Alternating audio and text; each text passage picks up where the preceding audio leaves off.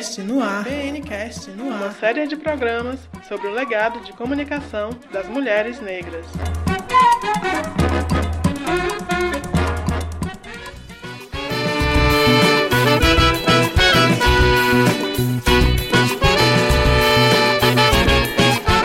Olá, gente querida do meu Brasil. Bem-vindas e bem-vindos. Eu sou Nayara Leite. E eu sou Gabi Porfírio. E estaremos aqui com vocês no BNCast, uma série de oito programas, no qual entrevistamos mulheres negras referência nos movimentos feministas e negros no que tange a comunicação. Pois é, Gabi.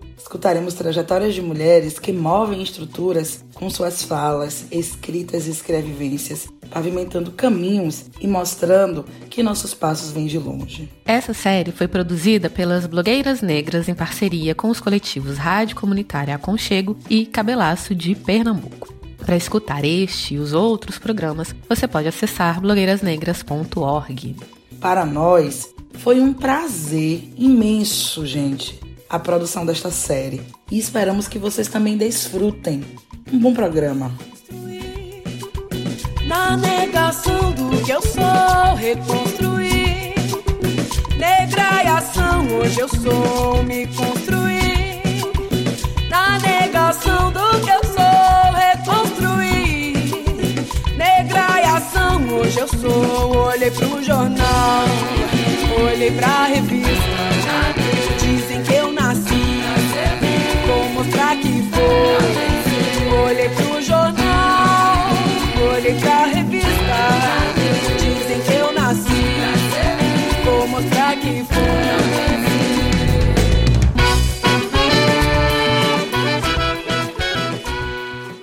Eu acho uma coisa importante é que essa nossa geração de movimento negro, ela conseguiu pautar na agenda do Estado brasileiro a questão do racismo.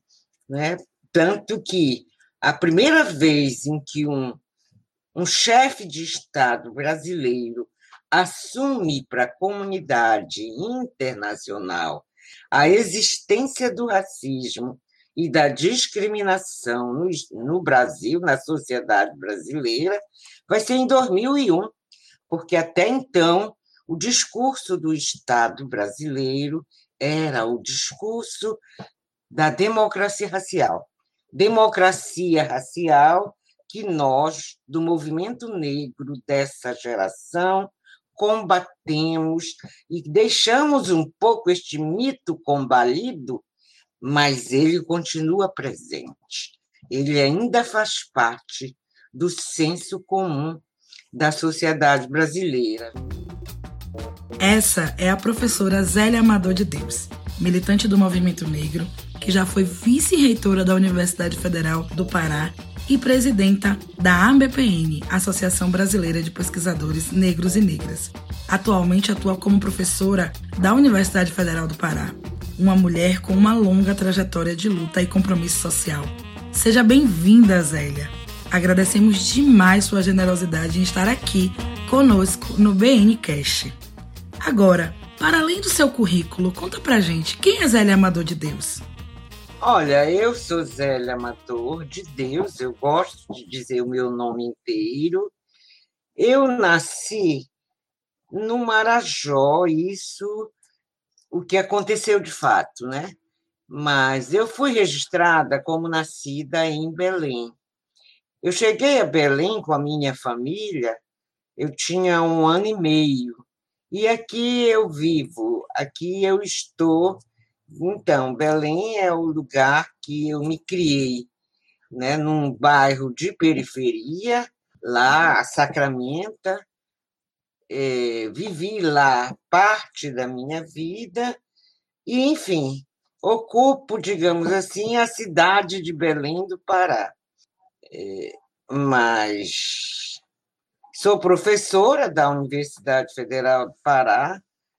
No início do ano passado, em 2020, antes de começar a pandemia, recebi um título de professora emérita, o que me deixou muito orgulhosa. É, sou militante do movimento negro, sou uma das fundadoras do Centro de Estudos e Defesa do Negro do Pará, SEDEMPA, que nesse ano está completando 41 anos. E, e, durante muito tempo da minha vida eu sou militante, tanto que eu me apresento Zélia Amador de Deus, militante do movimento negro, é, uma das cofundadoras do Centro de Estudos e Defesa do Negro do Pará, e agora professora emérita da Universidade Federal do Pará. A Universidade Federal do Pará tem sido, para mim, um espaço de luta. Tá? Na universidade, junto com outros colegas, portanto, também cofundadora do Grupo de Estudos Afro-Amazônico, juntos fizemos a proposta para o Conselho Universitário de cota para negro na universidade. Juntos fizemos também a proposta de reserva de vagas para quilombolas na universidade, e juntos fizemos N trabalhos, processos de formação para aplicabilidade da Lei 10639, fizemos vários cursos de especialização, formamos várias turmas e enfim, hoje eu estou na universidade, na assessoria é, de diversidade e inclusão social, e lá a gente continua trabalhando, trabalhando com os quilombolas, trabalhando com os indígenas, que também têm reserva de vaga na universidade, nos cursos da universidade.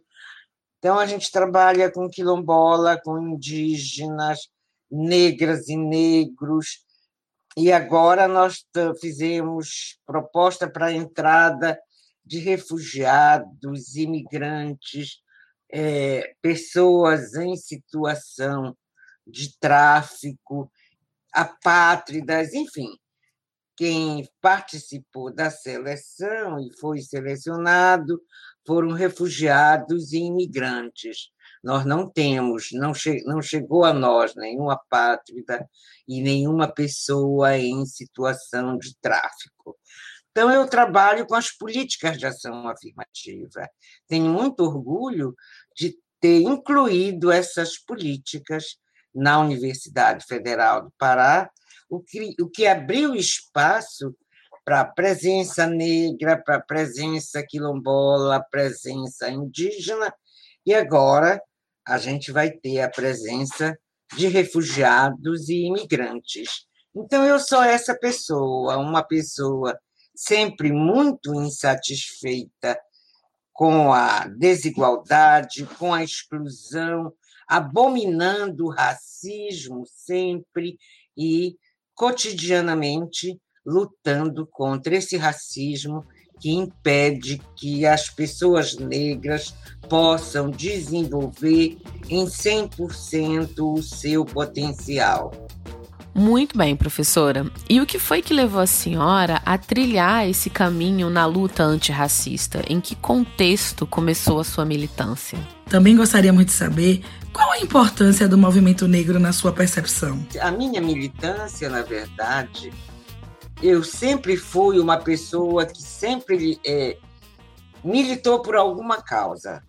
Eu estou, digamos assim, na luta desde adolescente, no participando do movimento estudantil secundarista. É, aí veio a ditadura militar. Eu participei de partidos políticos clandestinos. Enfim, eu nunca parei de questionar a realidade e de querer um mundo melhor para todas e todos, e particularmente para a população negra. Então, eu comecei no final da. Eu, eu sou uma pessoa de teatro, eu fazia teatro durante muito tempo, ocupei a cena em Belém, tinha um grupo de teatro, que era o grupo de teatro Cena Aberta, fizemos muitos espetáculos durante toda a década de 1970 e parte de 1980. Aí, quando foi por volta de 79, 80, eu entrei de cabeça no movimento negro, né, que foi quando a gente começou a se organizar para criar o SEDEMPA e, enfim, para lutar especificamente com a questão racial. Então, eu venho mais ou menos daí desse período de 1979, 1980, larguei o teatro, só continuei na universidade trabalhando, mas entrei de cabeça no movimento negro, né? E criamos o SEDEMPA. Com o SEDEMPA, participamos de todos os encontros de negras e negros do, Nordeste, do Norte e Nordeste, é, participando, e aí a gente vem participando de todas as ações. É, eu participei, por exemplo, do processo de todas as conferências que aconteceram, participei da conferência do processo preparatório para a conferência de Durban, tive em 96 a oportunidade de participar de um grupo de trabalho que foi criado pelo Fernando Henrique Cardoso, que era presidente à época, é um grupo de trabalho que surgiu é, a partir das reivindicações da Marcha Zumbi pela Cidadania e pela Vida, que aconteceu em 20 de novembro de 1995, em Brasília. Essa marcha foi uma marcha linda, organizada pelo movimento negro e cobrando do Estado brasileiro políticas públicas para eliminação da, da de, para combater o racismo e eliminar a discriminação racial. É, isso, inclusive, é o que está previsto é, na Convenção pela eliminação da de todas as formas de discriminação, a CERD, que foi assinada pelo Brasil em 1969. Então, na verdade, o que queríamos naquela altura com a marcha? Que o Brasil pusesse em prática as políticas públicas que nos deviam, as políticas públicas de combate ao racismo, que oficialmente nos era devida desde o final da década de 1969. Então, o resultado dessa marcha, o presidente, então, Fernando Henrique Cardoso, criou é, um grupo de trabalho que ficou conhecido como GTI da População Negra. Era um grupo de trabalho interministerial para propor políticas públicas de ação afirmativa. Esse, ou políticas públicas não era ação afirmativa, ação afirmativa, estou dizendo eu agora, mas eram políticas públicas para valorização da população negra.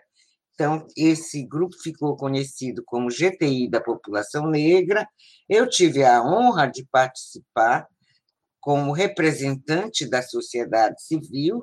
Esse grupo era composto por é, representantes de ministérios, Ministério da Saúde, da Cultura, é, da Educação, do Planejamento, enfim, eram vários ministérios e oito pessoas da sociedade civil. E eu tive a honra de ser uma dessas oito pessoas e naquele grupo eu aprendi muito. É justo naquele grupo que vai nascer o primeiro conceito de política de ação afirmativa no Brasil. Tá? Eu tenho muita honra. E de lá para cá, eu entrei de cabeça na discussão das políticas de ação afirmativa. Né? Por isso, eu continuo trabalhando com isso até hoje na universidade é, tenho estudado muito sobre a questão das políticas de ação afirmativa, porque, a meu ver, as políticas de ação afirmativa são as estratégias que o Estado brasileiro tem que ter para combater o racismo e eliminar a discriminação racial. Eu acho uma coisa importante é que essa nossa geração de movimento negro, ela conseguiu pautar na agenda do Estado brasileiro a questão do racismo, né? Tanto que a primeira vez em que um, um chefe de Estado brasileiro assume para a comunidade internacional a existência do racismo e da discriminação no, no Brasil, na sociedade brasileira, vai ser em 2001, porque até então o discurso do Estado brasileiro era o discurso da democracia racial. Democracia racial que nós, do movimento negro dessa geração, combatemos e deixamos um pouco este mito combalido, mas ele continua presente. Ele ainda faz parte do senso comum da sociedade brasileira. A gente precisa ainda muito mais. A gente precisa é, fazer com que a sociedade brasileira, na sua totalidade, enxergue que o racismo tem sido a grande forma de opressão, tem sido um dos grandes aliados do sistema capitalista no sentido de explorar cada vez mais. O racismo é este, tem sido este aliado. Por isso, para mim, o racismo está na base de, de toda a luta contra a opressão. Racismo, machismo, classismo. Esta luta deve ser encarada combatendo esses três pilares que são, na verdade, os grandes pilares que sustentam e que sustentaram ao longo do tempo a exploração capitalista. Eu tive também o prazer de participar de todo o processo preparatório para a terceira conferência de Durban. É, participei das conferências, aconteceram várias conferências no país inteiro, Tive a honra de estar nesse processo. Participei da Conferência das Américas, que aconteceu em Santiago, no Chile, em, de, em, em dezembro de 2000. Essa foi a Conferência das Américas, preparatória para a terceira conferência que aconteceu em Durban em 2001. Então, eu estou nesse processo aí desde sempre. Bom, já tive a oportunidade de escrever sobre isso, publicar também, e, enfim, estou aí nessa vida, nessa luta, e trabalhando na universidade, sempre com uma finalidade: fazer com que a universidade traga para a cena estudos sobre a questão racial. Né? Tenho trabalhado e eu sempre tive a real noção que esses estudos só vão surgir na academia numa quantidade, digamos assim, que seja considerado uma quantidade de peso cada vez mais quando as pessoas negras chegarem ao espaço da academia. Essas pessoas precisam alcançar esse espaço para que elas possam produzir, para que elas possam contribuir com outras visões epistemológicas diferentes das visões que são produzidas dezenas de anos dentro das universidades e da academia brasileira, são produzidas apenas por brancos.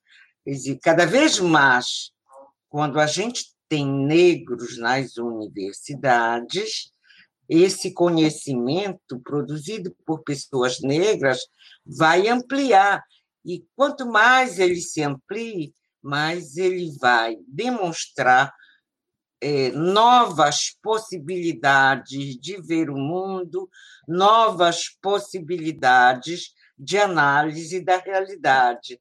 A presença negra nas academias, para mim, ela vai fazer com que caminhos epistemológicos outros sejam apontados, com que se tenha pistas epistemológicas para abrir é, novas linhas de conhecimento, né? porque a universidade não pode ficar sempre branca, colonizada. Ela tem cada vez mais que abrir espaço para os outros grupos, para que ela se enriqueça, para que ela possa avistar novas possibilidades epistemológicas que, enfim, vão enriquecê-la. Então, é isso que eu pretendo, que eu faço, que eu tenho feito na Universidade Federal do Pará, e é isso que eu pretendo continuar fazendo.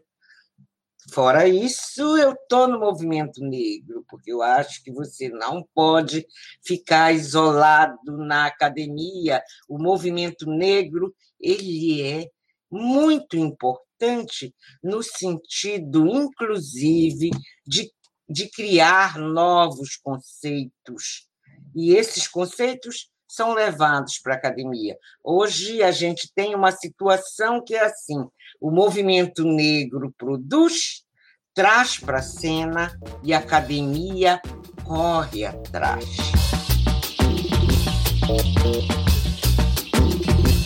Você está ouvindo o BNcast, informação para fazer a cabeça.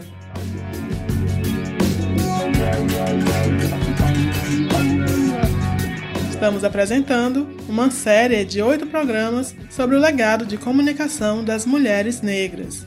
Para ouvir os demais episódios, acesse blogueirasnegras.org. Continue ouvindo o BNcast.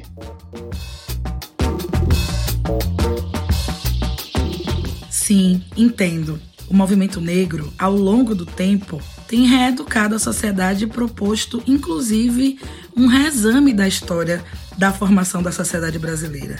Como diz Nilma Lino Gomes, o movimento negro é um educador. E sabemos que reconhecer quem nos antecedeu é fundamental para a garantia de nossa continuidade.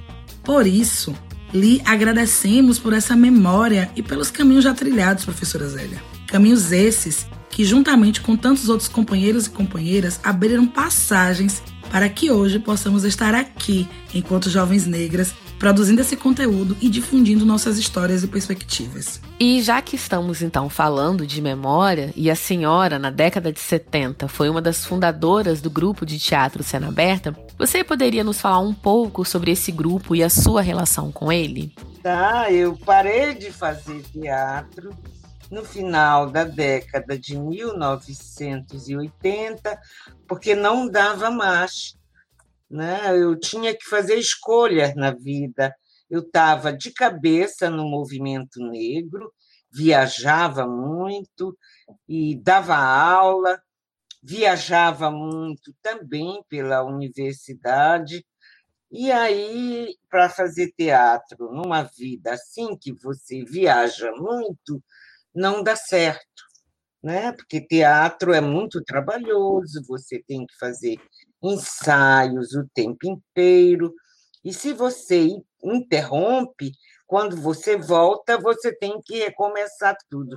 Aí eu fiz uma escolha na vida, já era muito o que eu fazia, eu estava trabalhando já de cabeça da universidade, foi onde também eu encontrei uma frente de luta, digamos assim, né? E, e aí eu tinha que fazer escolha.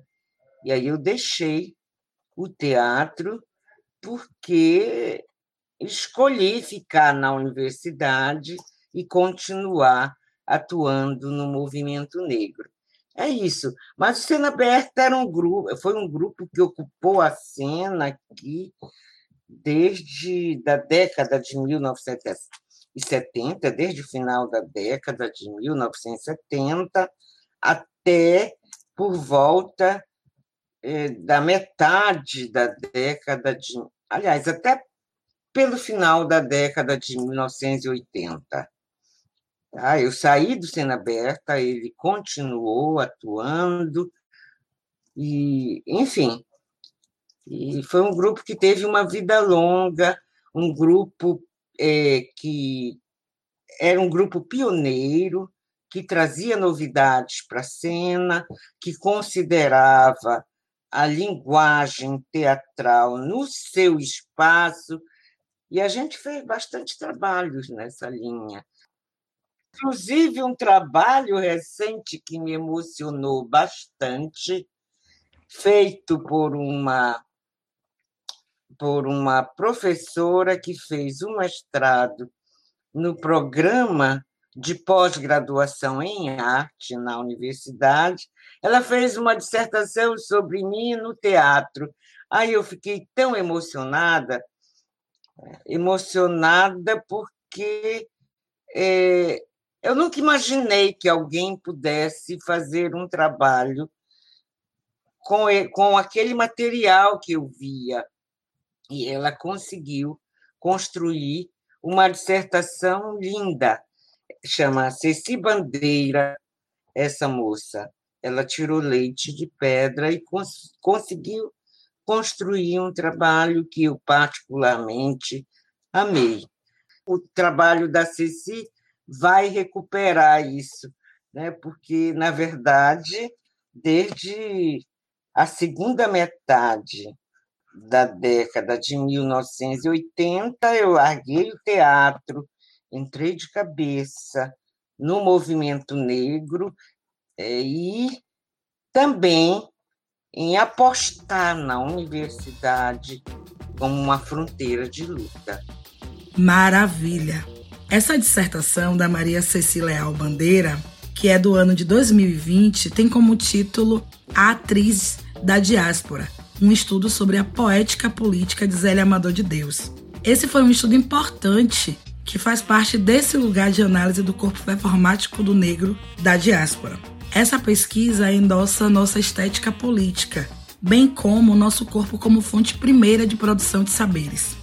Então, Fica aí a dica para a leitura, falando sobre a atriz da diáspora e suas contribuições políticas culturais para a população negra, que no caso é a nossa entrevistada de hoje, Zélia Amador de Deus. E além dessa dissertação maravilhosa, há também um festival de cinema em homenagem a você, Zélia. Como você percebe que essa homenagem pode servir de instrumento para inspirar a vida de outras mulheres negras nas artes e na comunicação? Olha, na verdade, eu acho que não dá para para colocar só nas artes e na comunicação. Eu acho que dá para ampliar para a vida, né? As, eu tenho durante muito tempo, como tinha poucas pessoas negras na universidade, eu fui referência para as pessoas negras que lá chegavam. Hoje tem muito mais.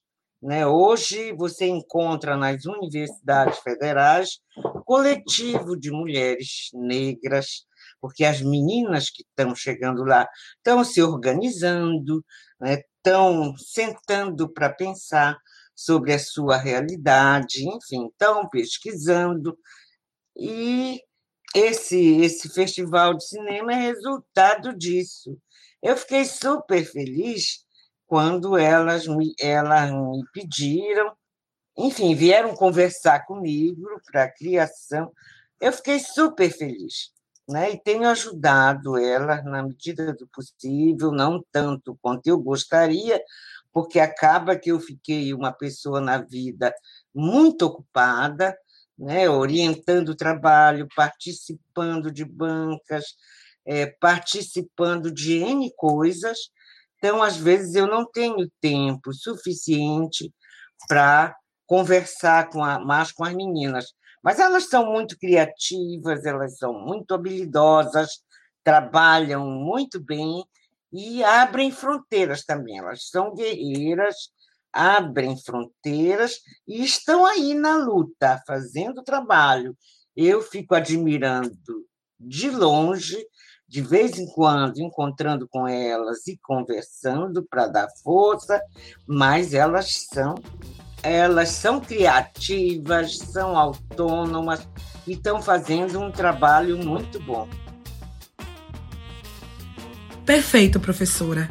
Maravilhoso te ouvir e agradecemos muito por essa partilha. Estamos conversando com a professora Zélia Amador de Deus e agora já estamos nos encaminhando para o final do programa.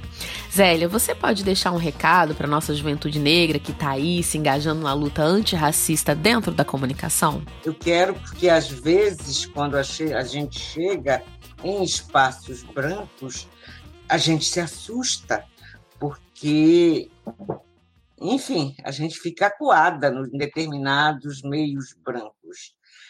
Mas aí a gente tem que pensar o seguinte, tá? Eu tenho que fazer a diferença, tá? Eu estou invadindo um espaço que historicamente não foi reservado para mim.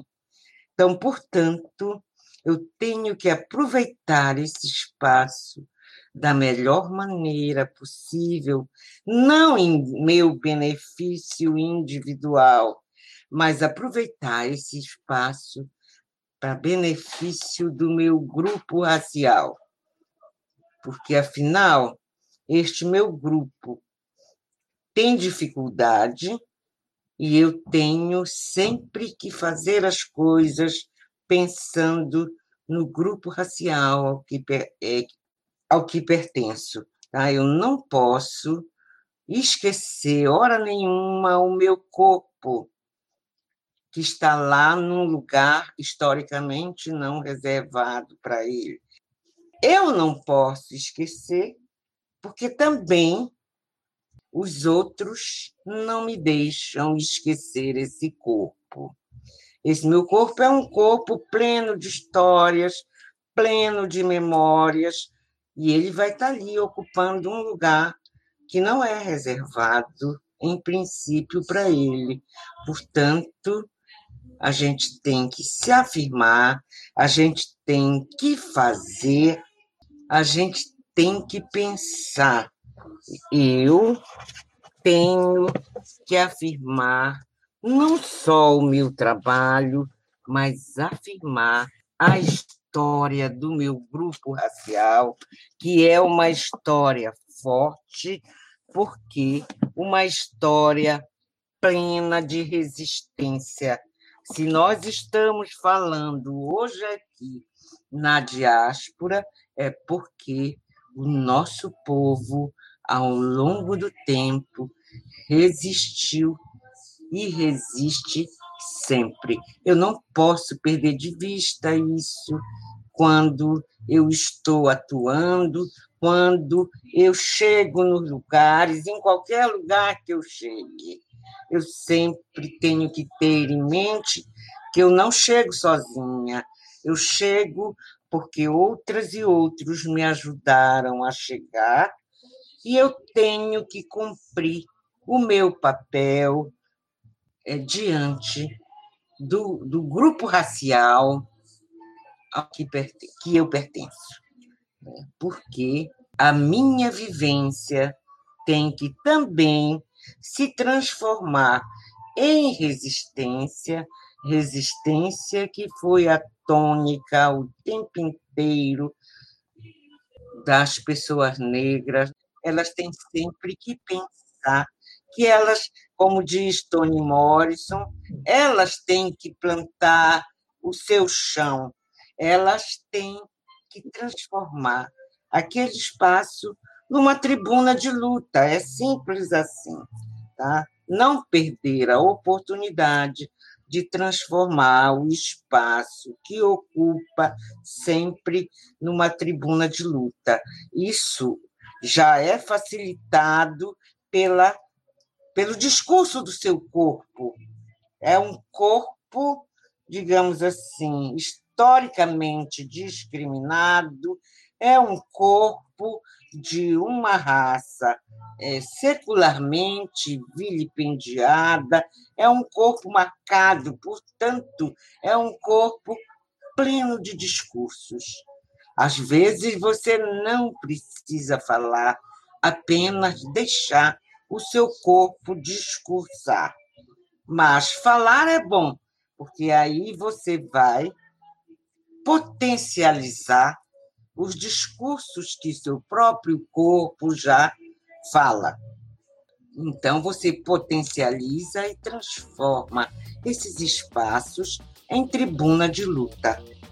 Essa foi Zélia Amador de Deus, nossa mais velha, e queremos expressar aqui todo o nosso respeito por sua caminhada e por sua existência.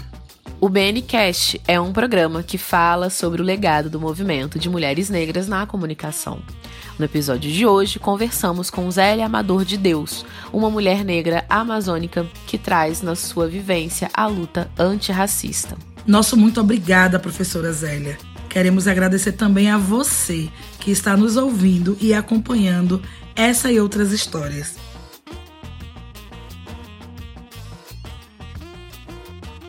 Todo poder para o povo negro, minha gente. E seguimos ouvindo quem veio antes, quem construiu e continua construindo o legado de comunicação das mulheres negras. É isso aí, Nayara. Como diz Audre Lorde, o silêncio nunca nos protegeu. Resistiremos e continuaremos a ser pretas que comunicam. Eu ia dizer que eu sou de uma geração é, que é, num determinado momento, aquela música é um reggae do Lazo, Coração Rastafari, que acabou virando uma espécie de hino para nós na década de 1980.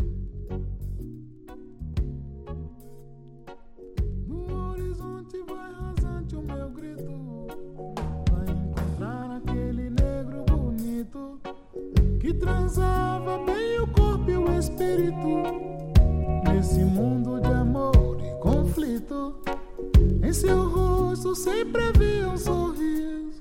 Yeah.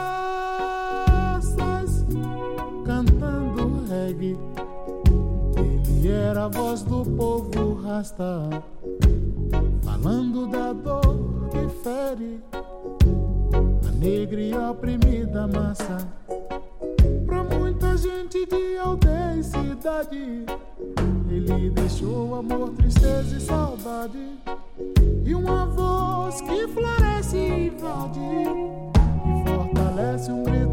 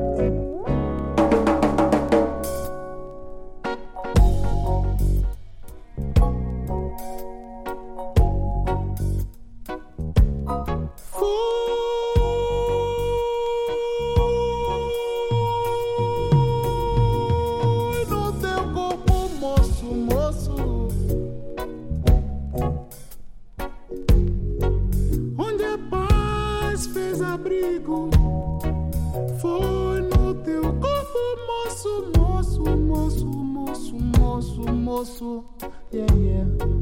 Onde a paz fez abrigo, sempre amava a pátria negra Jamaica. Quero um pedaço do laço, mãe África. Ele queria igualdade entre as raças e batalhava nos palcos e praças, cantando reggae. Ele era a voz do povo rasta, falando da dor, da dor que fere a negra e oprimida massa. Pra muita gente de aldeia e cidade, ele deixou amor, tristeza e saudade.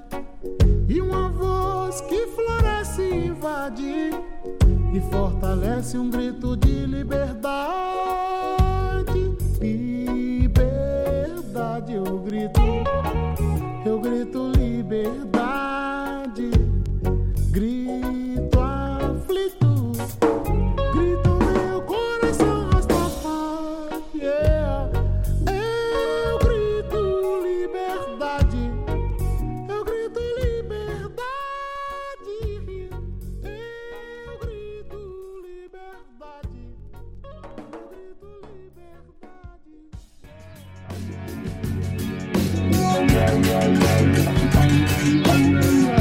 BNcast é uma série das blogueiras negras produzida em conjunto com os coletivos Cabelaço de Pernambuco e Rádio Comunitária Aconchego. Coordenação: Charô Nunes, Larissa Santiago e Viviane Gomes. Produção executiva: Pesquisa e roteiro: Adriana Mendes e Jaqueline Martins. Edição e identidade sonora: Gus Cabreira e Priscila Oliveira. Captação e suporte técnico: Saci Pererê. Locução: Gabi Porfírio e Nayara Leite. Esta série contou com o apoio da Fundação Heinrich Ball. Este programa utilizou as músicas Dora, de Austin Coans, Negração, de Fumilayo Afrobeat Orquestra, São Paulo No Shaking, de Metá Metá, Nebulosa, da Nação Zumbi